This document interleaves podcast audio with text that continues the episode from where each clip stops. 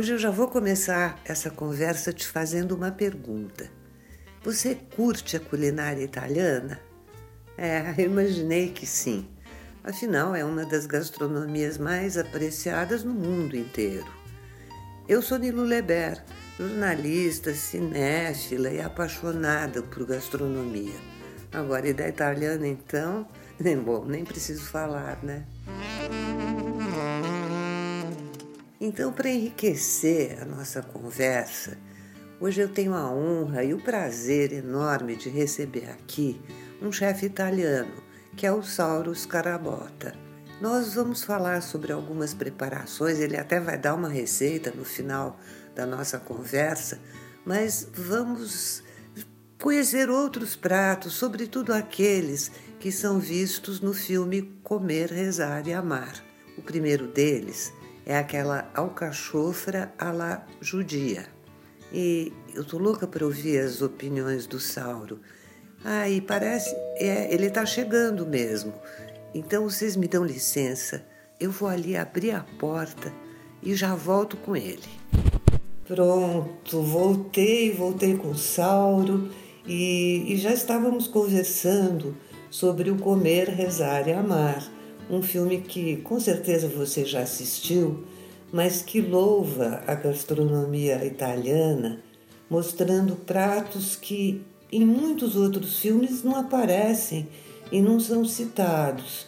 Eu não sei porquê, mas o cinema americano, de um modo geral, quando fala de culinária italiana, só mostra pizza, espaguete e não sai muito disso e em Comer, Rezar e Amar, a gente vê pratos diferentes. Você se lembra do filme, Sauro? Claro, claro que eu lembro. Um belíssimo filme onde a Julia Roberts é uma das personagens principais e, e ela em Roma é, experimenta esses pratos no restaurante que inclusive são pratos bastante conhecidos e bastante típicos porque Roma é uma cidade é, com uma grande tradição judaica, tem o, o bairro judaico, então isso é uma coisa forte em Roma e inclusive é, tem vários pratos típicos italiano judaico e alguns desses pratos são representados nesse filme. O carciofi alla judia até é tão judaico que até no nome ele carrega, né? Uhum. E o carciofi são uma um produto apreciado na Itália inteira, inclusive tem vários tipos de carciofi, é, alguns é, que saem na primavera, outros no, no verão, outros no outono, tem uma sazonalidade bastante longa, tem alguns até que você é, consegue comer cru, de tão delicado que são.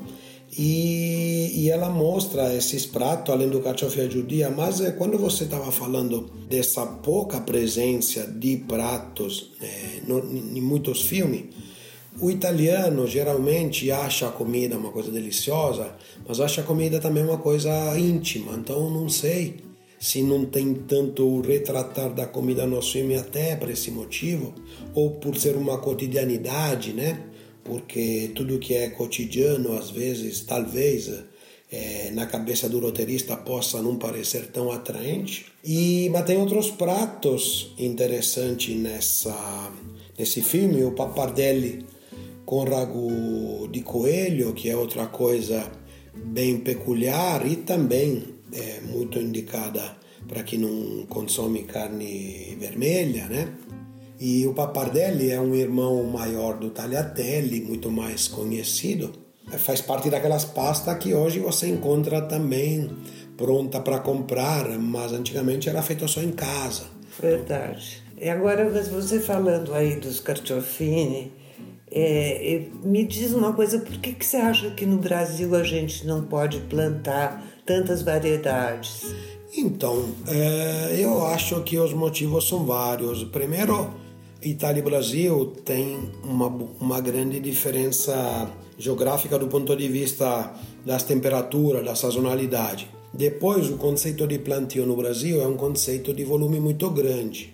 Então, às vezes, você não tem aquele produto que é viabilizado em pequena escala. Você veja no Brasil se produz bastante alcachofra, até nessa região aqui, é, perto de São Paulo, Ibiúna, Sarroque, Piedade, são regiões de produção de alcachofra, mas é um só um tipo de alcachofra, cuidado principalmente pela colônia japonesa, que tem uma grande habilidade quando se fala de agricultura.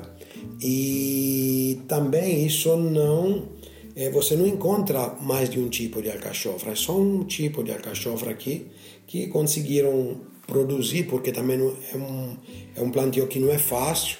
E uma coisa muito que me surpreendeu quando eu trabalhava todos os dias, que tinha restaurante, é o seguinte: a alcachofra brasileira não é tão boa como a alcachofra italiana. Mas, para incrível que pareça, a alcachofrinha pequenininha brasileira é melhor que a alcachofra italiana. Não diga mesmo isso ouvindo isso de você, eu vou experimentar, com certeza. Exatamente. Eu não sei o motivo disso, porque a alcachofrinha, ela é nasce da mesma planta do pé da alcachofra. É a fase final da planta, né, que faz uma toiceira. Então, primeiro nascem as alcachofras mais bonitas e depois, no final é, de produção, é, nasce a alcachofrinha. E eu não sei o motivo, até perguntei por um japonês meu conhecido que planta alcachofra e ele, ele também não soube me responder o motivo. Provavelmente é, a pequena é, se adapta melhor ao que encontra aqui, né? Entre esses pratos que a Julia Roberts pede no, no restaurante, ela pede também a tripa la romana. E, aliás, eu não sei se ela é romana, é sim, é a romana que ela pede. E o brasileiro tem uma aversão a miúdos e eh, tem uma dificuldade em comer esses pratos.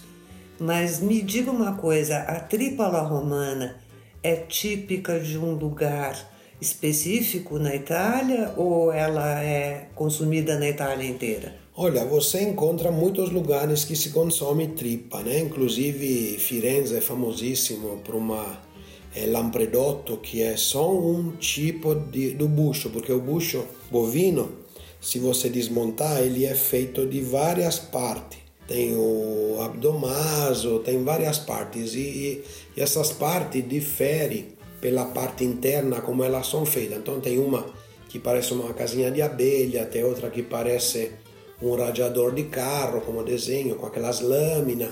E então a tripala romana é típica de Roma, como o nome diz, mas é, a, o bucho bovino se consome em vários lugares da Itália, inclusive é, na Itália não é tão o italiano aprecia mais que o brasileiro esses, essas carnes menos nobres que no bovino são chamadas de quinto quarto, porque se você dividir o animal em quatro partes, você ter, é, geralmente quando se desmonta, se desmonta em quatro partes, as duas partes dianteiras e as duas partes traseiras. E a parte toda dos miúdos, que envolve o bucho, envolve o fígado, envolve o coração, envolve o pulmão, envolve até o cérebro, é, o rabo também, é, é, quase como se fosse um quinto quarto. Então, como se fosse um quarto a mais, se você junta todos esses miúdos.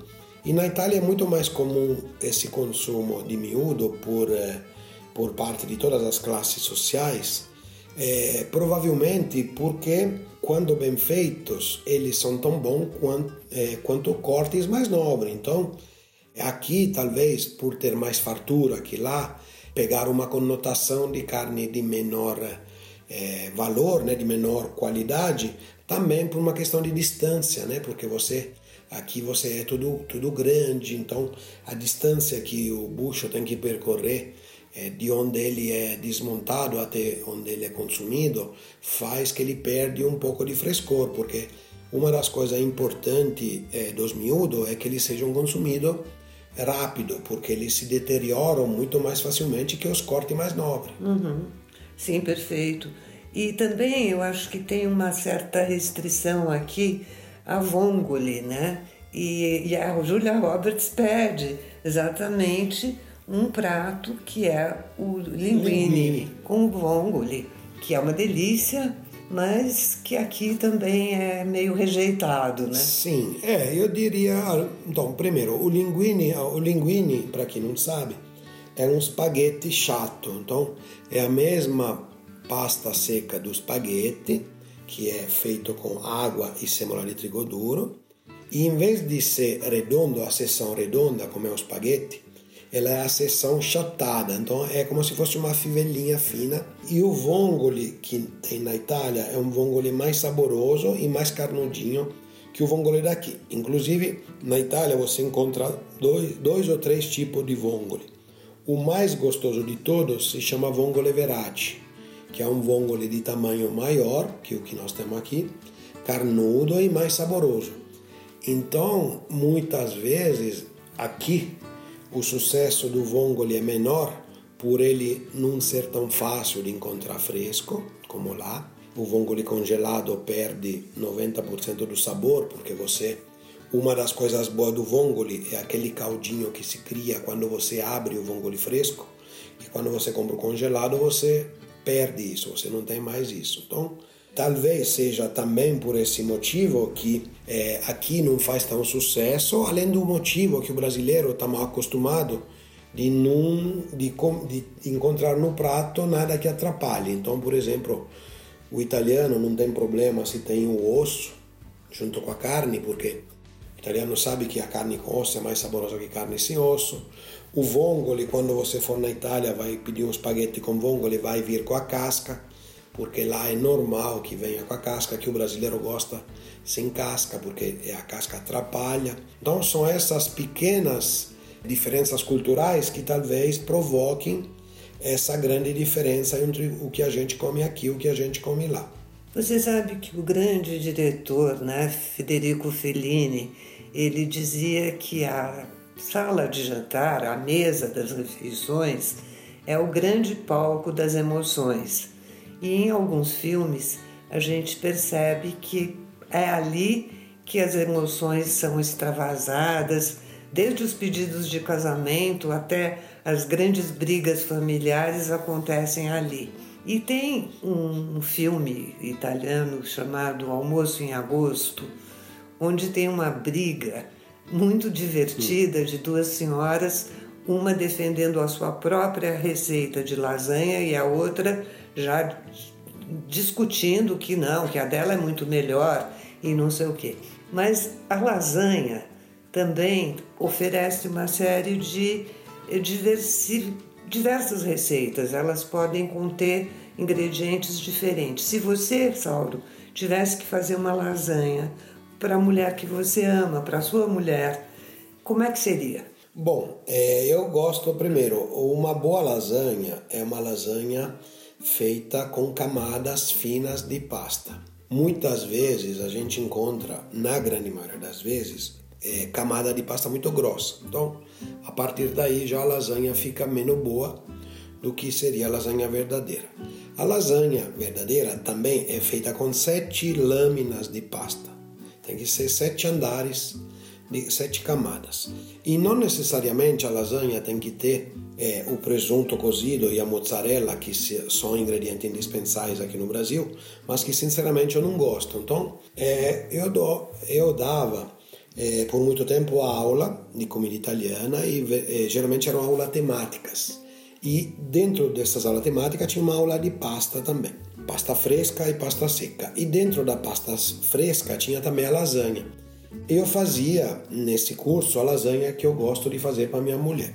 Então, uma das coisas, antes de falar o molho para vocês, uma das coisas importantes que falava para os alunos é o seguinte: uma boa lasanha não é uma lasanha com excessiva quantidade de é quando tem uma justa relação entre massas e molhos, é lembrando que os molhos das várias camadas se somam e lembrando que a massa tem que ser fina e lembrando que esses molhos tem que estar na umidade certa. Qual é a umidade certa? Não muito seco para que a lasanha fique seca e não muito úmido, porque quando eu for cortar a lasanha sai o caldo escorrendo. Então, esses são pontos e principais para fazer a lasanha. Minha mulher gosta muito, eu também, lasanha feita com molho de tomate, é, linguiça esmigalhada e fungo fresco e seco. Fungo fresco, puxado, pode ser vários cogumelos que você encontrar. Eu gosto até de misturar o champignon, shiitake, shimeji, Quanto mais misturado, melhor. E um pouco de porcini secchi, porque o porcini secchi tem um aroma que o funghi freschi não tem. E, e também queijo ralado abundante. E eh, toda vez que eu faço essa aula, os alunos, eh, sim, e aí misturado com bechamel também. Camada com molho vermelho e esses produtos que eu falei. E uma bechamel bem eh, cremosa, não muito dura, porque senão a lasanha fica pesada. Relembrando que a melhor lasanha, na minha opinião, é a lasanha que eu vou comer uma lasanha no almoço. Duas horas e meia, três horas antes, eu asso ela, deixo esfriar, eu corto e depois esquento de novo. Então, esse esquentar e resfriar faz equilibrar os molhos, sabores e dá aquela gratinada em cima que se fica aquela parte crocante externa, quase perto de queimar, que faz croque-croque, que se você fizer um cozimento só direto, você não vai conseguir ter. Bom, depois dessa receita, eu acho que é melhor encerrar por aqui, porque agora vamos ter que ir para a cozinha, né? Tentar fazer a receita do Sauro. Mas outras receitas virão e eu vou pedir ao Sauro que a gente faça um segundo podcast para continuar falando dessa comida maravilhosa que a Itália nos proporciona. Então, até breve, eu aguardo você nos próximos podcasts e vamos continuar nessa viagem pela Itália. Muito obrigada. Perfeito, sou eu que agradeço e até a próxima vez. Tchau, tchau. Tchau, tchau.